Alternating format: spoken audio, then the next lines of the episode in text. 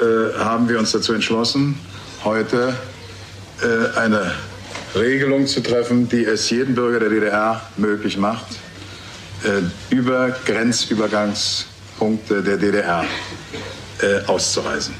Wie die Presseabteilung des Ministeriums hat der Ministerrat beschlossen, dass bis zum Inkrafttreten einer entsprechenden gesetzlichen Regelung durch die Volkskammer diese Übergangsregelung in Kraft gesetzt wird. Also doch, doch, ständige Ausrüstung können über alle Grenzübergangsstellen der DDR zur BRD bzw. zu Berlin-West erfolgen. Bitte? Ab sofort. Also Genossen, mir ist hier also mitgeteilt worden, dass eine solche Mitteilung heute schon äh, verbreitet worden ist. Sie müsste eigentlich in Ihrem Besitz sein. Das tritt nach meiner Kenntnis ist das sofort. Unverzüglich. Wir machen Ihnen eine Mitteilung über die Möglichkeit des Ausreisens der unmittelbaren Staatsgrenze zu Berlin-West und in die BRD. Liebe Bürger, ich bitte Sie im Interesse der Ordnung und Sicherheit,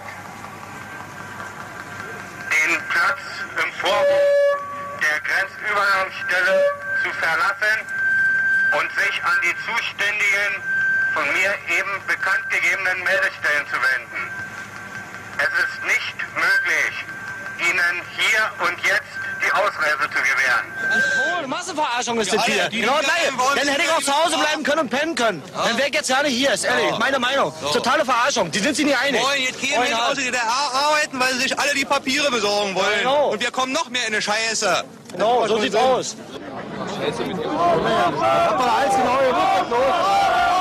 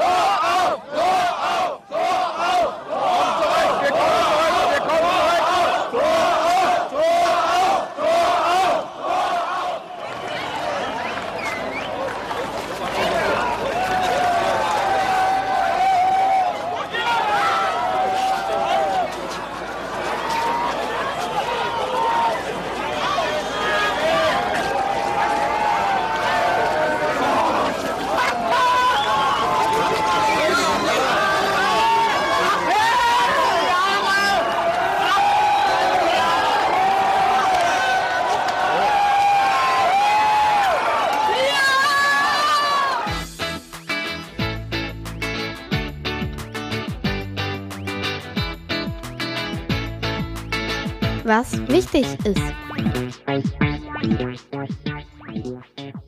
Hallo Aljoscha. Hallo Sebastian. Wir stehen heute, ist der 9. November, unter der Bösen Brücke in Pankow. Kennst du den Ort? Ja, weil das ziemlich in der Nähe von meiner Schule ist. Genau. Vor uns ist ein LKW, den man hoffentlich auf der Aufnahme nicht hört, der so einen Korb trägt, wo dann nachher irgendein Kameramann ist, der dann sicher wunderbare Bilder von irgendeinem Festakt hier an der Bornholmer Straße zeigen wird. Es sind ganz schön viele Leute hier, ne? Es ist gerade mal um 10 Uhr morgens am Sonntag. Ja, das stimmt. Und hier sind ziemlich, ziemlich viele, We äh, sage ich mal so, Wegweiser. Also halt eben auf Ständern solche weißen Kugeln. Ich glaube, die sollen diesen Mauerverlauf zeigen. Genau, das sind diese äh, weißen Ballons, die dann wahrscheinlich irgendwie, ständig fliegt mal einer weg, die sollen dann wahrscheinlich auch nach oben fliegen heute Abend. Ich habe gar nicht so richtig die Ahnung, also ist auch sehr lustig, weil das hört dann quasi genau hier an der Grenze zwischen Pankow und Prenzlauer Berg auf. Also Prenzlauer Berg ist interessant mit dem Mauerverlauf, Pankow dann nicht mehr wahrscheinlich. Äh, genauso ist es halt auch mit den Leuten, die laufen hier vorbei und zwar nicht an uns in Pankow, sondern die hören hier auf und gehen wieder zurück oder gehen in die S-Bahn oder was auch immer. Warum ich das heute hier mache? Wir haben ja vorhin äh, gehört, wie Günter Schabowski äh, sich ein bisschen verplappert hat vor 25 Jahren und danach sind extrem viele Leute hier hergelaufen und wollten halt, äh, wollten halt über die Grenze. Ja, aber sind nicht auch manche gefahren? Ja, ist richtig. Ähm, aber viele konnten gar nicht hier, also es war ein riesiger Stau. diese Bornholmer Straße, so wie du sie heute kennst, die sah damals gar nicht so aus. Die war mit Pflasterstein und dann war die im Prinzip auch äh, da vorne, wo die Straßenbahnhaltestelle ist, war die quasi auch zu Ende. Weil das halt ein richtiger Grenzübergang war, Staatsgrenze und eigentlich durfte hier keiner so einfach rüber. Du hast vorhin, als wir uns ähm, das angehört hatten mit dem Schabowski, hast du gesagt, du kennst das alles. Woher kennst du das? Naja, wir hatten das letzten Zeit eben in der Schule gehört. Also wir hatten so eine Art äh, Video gesehen davon. Also auch von also auch von der Grenze also auch äh, davon, was danach passiert ist, also wie viele Leute dort waren. So ein kleiner Ausschnitt, ja. Wie viele Leute waren denn da? Also für mich sah es aus, als wären es über Millionen. Ja, das war irgendwie ein Riesenakt. Aber ähm, wie wurde euch das in der Schule beigebracht? Also was war das alles? Naja, also naja, wir hatten das halt, halt eben, ja, äh, wir hatten zwei kleine Videos uns angesehen. Und danach haben wir halt eben noch eine kleine Erklärung davon bekommen. Ja. Aber ich glaube, das war einfach nur wegen dem Jubiläum. Welches Fach war denn das? Ich glaube, es war keine Ahnung. Ich glaube, ich glaube, es war Geschichte. Und was war die Erklärung? Also ich meine, damals gab es noch äh, zwei Deutschlands, DDR und Bundesrepublik. Was haben die euch erklärt? Naja, sie haben uns halt eben über, darüber erzählt, was halt eben wirklich dort halt eben, dass halt eben sehr, sehr viele Leute nach der Schabowski-Rede gekommen sind und halt eben, dass dieser Herr Schabowski einen Versprecher hatte. Also er hatte, also man sagte uns, dass er einfach eine Seite vergessen hat, die Rückseite. Ja, ihm wurde, also es war halt die übliche äh, Pressekonferenz irgendwie. Damals war sowieso schon bewegte Zeiten. Ein paar Tage vorher war so eine große Demonstration auf dem Alexanderplatz mit über einer halben Million Menschen. Und da war halt die übliche Pressekonferenz so weit so langweilig.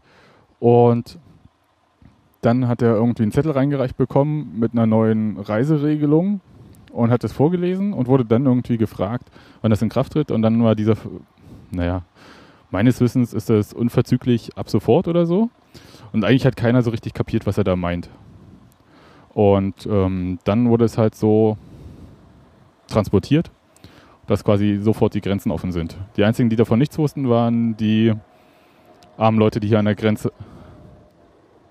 Die Grenzleute, oder? Genau, die armen Leute, die hier irgendwie äh, da doch mal Schicht äh, schieben mussten an der Grenze, die auch einen Schießbefehl hatten das heißt, äh, wer irgendwie über diese Grenze hier rüber ist, auf den wurde geschossen. Und es war eigentlich, ich sag mal so, aus heutiger Sicht, ja im Nachhinein weiß man es natürlich besser, wie alles passiert ist, friedlich, aber eigentlich war es schon ganz schön gefährlich, was der Schabowski da gemacht hat, oder? Naja, also es hätte ja sein können, dass ziemlich viele Leute dort sterben bei der Grenze.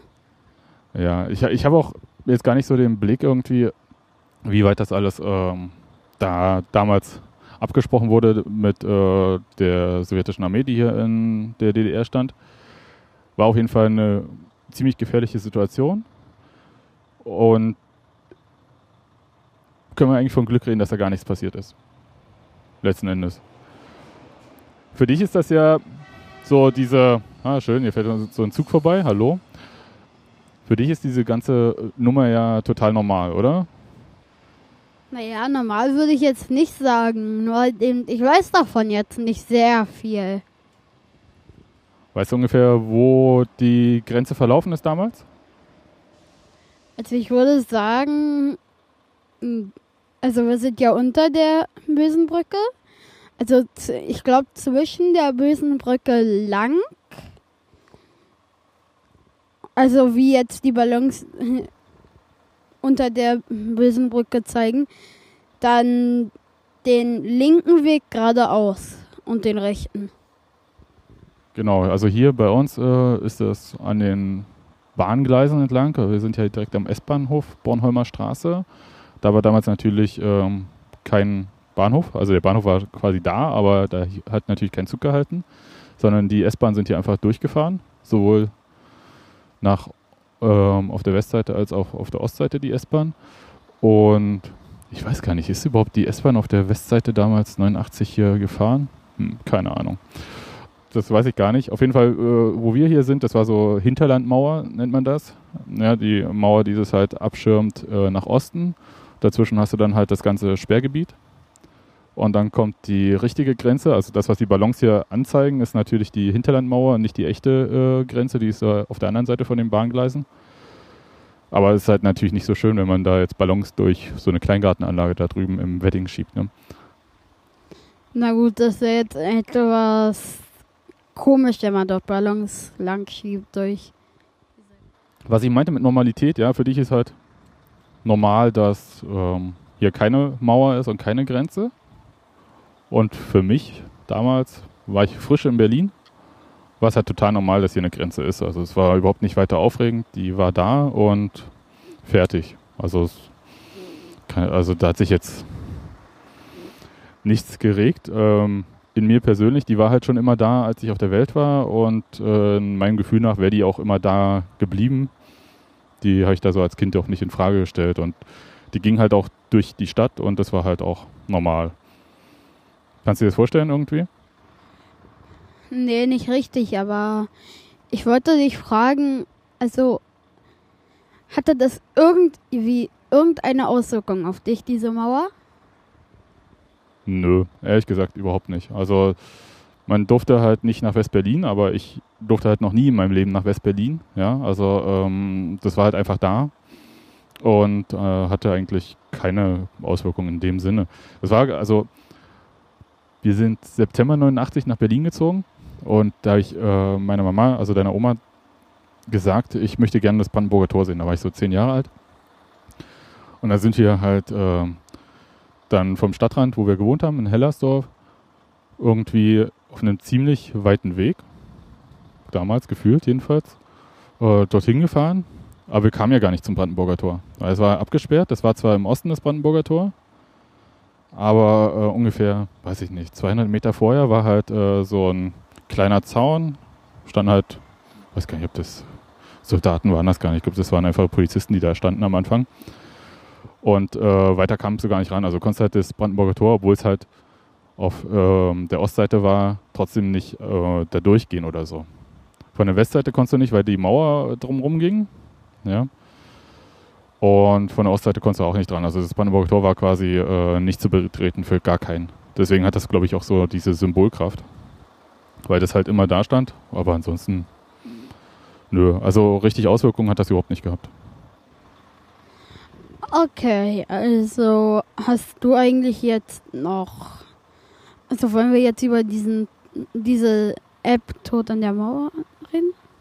Nee, ich wollte dir eigentlich noch erzählen, wie für mich die Sache mit dem Mauerfall war, weil man kriegt ja mal so diese tollen Geschichten, äh, die so aufregend sind, die kriegst du im Fernsehen zu sehen. Und die hast du wahrscheinlich auf diesem Video auch gesehen von den vielen Leuten, die hier standen an der äh, Bornholmer Straße und an auf der Bösen Brücke, also vor der Bösen Brücke quasi hier gewartet haben. Warte mal, das heißt Böse Brücke. Das heißt natürlich nicht Bösenbrücke, sondern Böse Brücke ist irgendwie der Name Böse. Also vor der Böse Brücke gewartet haben und dann rübergegangen sind. Das waren natürlich Bombengeschichten für die Leute. Aber für mich, ähm, muss ich mir vorstellen, das war abends irgendwie, am Donnerstagabend. Jetzt mal überlegen, was ich da gemacht habe. Geschlafen. Aber absolut. Und mich hat jetzt auch keiner geweckt oder so. Ne? Also ich kenne das von anderen Leuten, die von ihren Eltern geweckt wurden, bei uns gar nichts. Ich bin am nächsten Tag zur Schule gegangen, ganz normal. Und da waren einfach nur weniger Leute in der Schule. Weil die was gemacht haben? Die sind nach West-Berlin gegangen oder woanders hin? Genau, die haben die äh, Chance genutzt und sind gleich äh, rübergegangen. Das haben wir alles nicht gemacht. Und ich bin auch schön am Sonnabend dann noch zur Schule gegangen. Da waren wir richtig wenig, also quasi kaum noch äh, Schüler in der Schule. Und ich weiß nicht, wann wir das erste Mal äh, die Grenze übertreten haben. Glaube, zwei Wochen nach Mauerfall. Also so richtig so eine direkte Auswirkung am Anfang hatte das für mich gar nicht als Kind. Also so, da waren die Grenzen offen, okay, aber es ist nicht so, dass wir dann sofort rübergegangen sind oder so. Aber mein Onkel hat das gemacht, der hat auch in Hellersdorf gewohnt. Und da waren wir dann am Wochenende und der hatte dann halt so Zeitungen mitgebracht. Ich glaube Bild, BZ, keine Ahnung. Irgendeine große Boulevardzeitung mit dicken Buchstaben. Und da waren halt die Fotos von Leuten, wie sie auf der Mauer sitzen. Und das war für mich tatsächlich, äh, ich glaube, so die erste Erinnerung, die ich irgendwie in diesem ganzen äh, Mauerfall habe, dass da Leute auf der Mauer sitzen. Und das war für mich total unglaublich. Kannst du dir vorstellen, warum? Naja, also weil du jetzt glaube also weil vielleicht dachtest du einfach, dass dort noch Soldaten sind? Ja, da waren ja auch noch Soldaten. Also das muss man sich, also es war eine ganz komische Zeit, war schwierig. Es war ja nicht so, dass dann plötzlich gesagt wurde, hey, ist alles super und so, sondern es war ja immer, stand immer noch im Raum, dass die Grenze irgendwie auch wieder zugehen kann. Ja, also es war jetzt nicht so, dass äh, wir machen die jetzt auf. Das war, wie gesagt, eher ein Versehen, dass das so passiert ist. Sondern es war auch überhaupt nicht klar, dass das so bleibt. Und für mich war das halt so, diese Mauer war halt so in meinem Gedächtnis drin oder eingebrannt, ähm, dass die halt da ist und dass man da auf keinen Fall rauf darf, weil im Zweifelsfall wird halt geschossen oder so. Und dann sitzen da Leute drauf oder stehen da drauf. Das hat habe ich nicht verstanden. Weil es halt so ganz plötzlich. Weil es vielleicht ungewohnt für dich war? Na, es ist halt, du musst dir vorstellen, es war die ganze Zeit irgendwas verboten. Also so, aber so richtig verboten. Jetzt nicht irgendwie verboten wie du darfst das jetzt nicht, sondern richtig, im Zweifelsfall kommst du ins Gefängnis. Und plötzlich war das weg. Plötzlich war dieses, äh, diese Regel und äh, diese Wahrnehmung war plötzlich komplett weg. Das äh, weiß nicht, wie man das vergleichen kann, aber so musst du dir das vorstellen. So war das irgendwie. Ja. Ansonsten redet ja, glaube ich, von diesem Mauerfall jetzt außerhalb von diesem Jubiläum kaum noch jemand, oder? Wie bitte? Außerhalb jetzt dieses Jubiläums, 25 Jahre Mauerfall, wird da jetzt gar nicht so viel drüber geredet eigentlich, wie die Grenze war und so. Ja, das stimmt. Ich kann mich erinnern, als wir nach Pankow gezogen sind vor zehn Jahren, bin ich am 9. November hierher gegangen mit einem Freund, haben eine Flasche Sekt mitgenommen, haben uns hier oben hingesetzt und haben äh, zum Mauerfall, also er kommt aus Hessen, und ähm, wir hätten uns ja ohne diesen Mauerfall nie treffen können. Und haben eine Flasche Sekt geleert, aber da war halt kein mm, so, so ein Auflauf wie hier. Ja. Da waren vielleicht noch zehn andere Leute von der örtlichen äh, CDU-Gruppe, die immer zum 9. November hier auf der Bösebrücke stehen. Aber ähm, sonst war überhaupt niemand da und bin so ein bisschen verwundert, dass man immer so ein rundes Datum braucht, um sich an irgendwelche Sachen zu erinnern. Das ist ein bisschen schwierig. Aber wir haben, du hast ja gesagt, wir haben im Sommer ein Spiel gemacht. Das kannst du ja mal einleiten. Also das Spiel hieß Tod an der Mauer und wir waren halt eben am Spittelmarkt in der Nähe. Kochstraße. Ja, und also das geht da halt eben darum, 1962 war ein Mann, der hieß Reinhold Huhn, glaube ich. Und der wurde halt eben von einem Mann, der hieß Rudolf Müller, erschossen. Wer war denn Reinhold Huhn? Reinhold Huhn war halt eben so ein Grenzmann, sage ich mal so. Also hat dort gearbeitet und ja.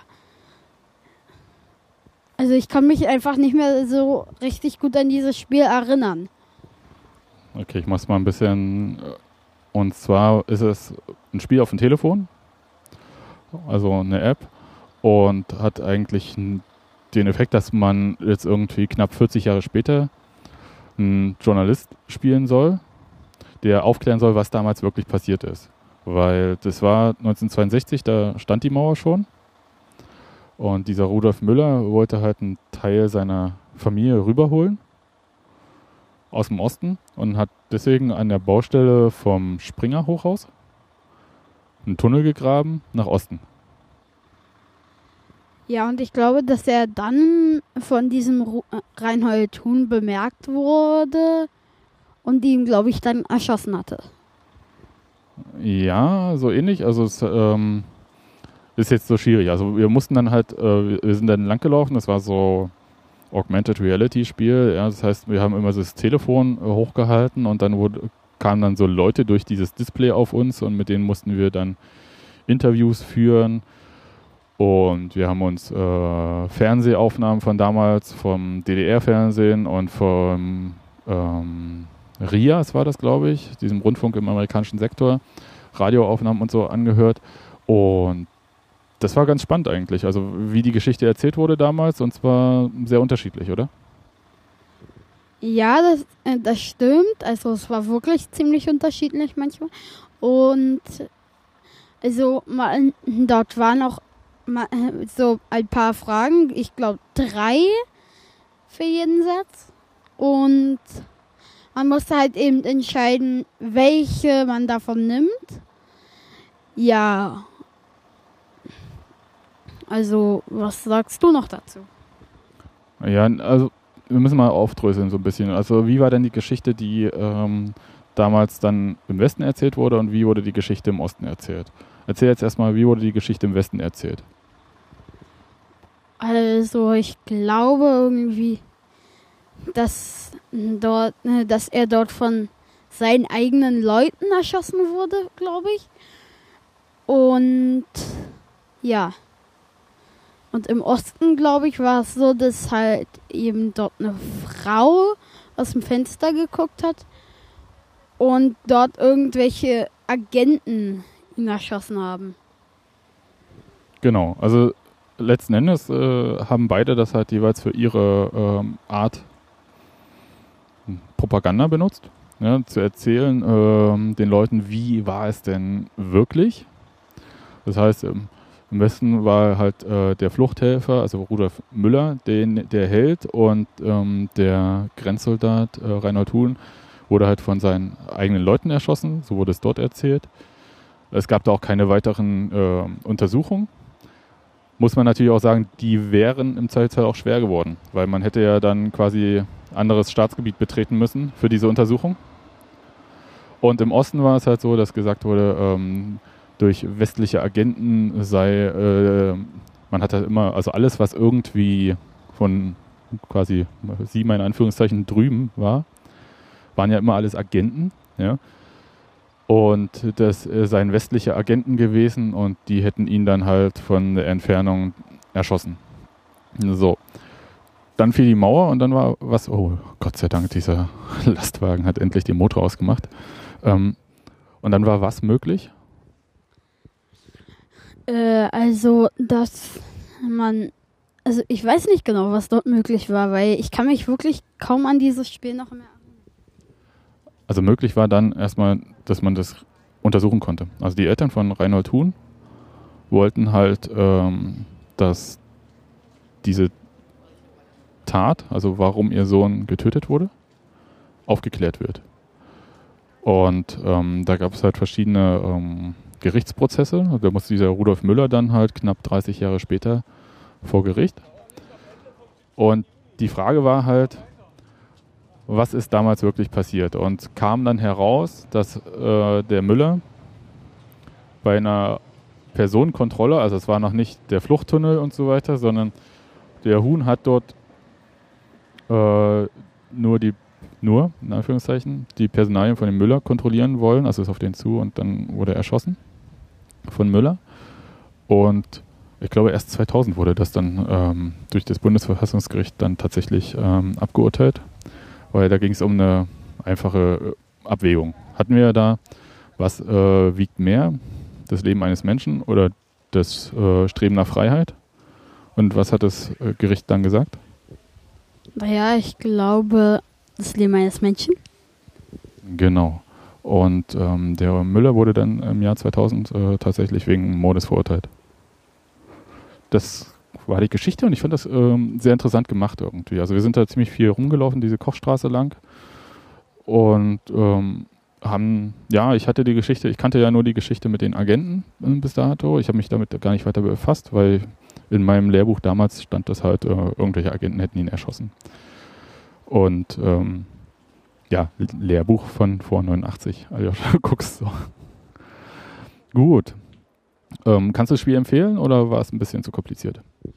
Naja, halt eben die, die etwas äh, über die Mauer wissen wollen oder ein spannendes Spiel spielen wollen oder überhaupt etwas nachdenken wollen.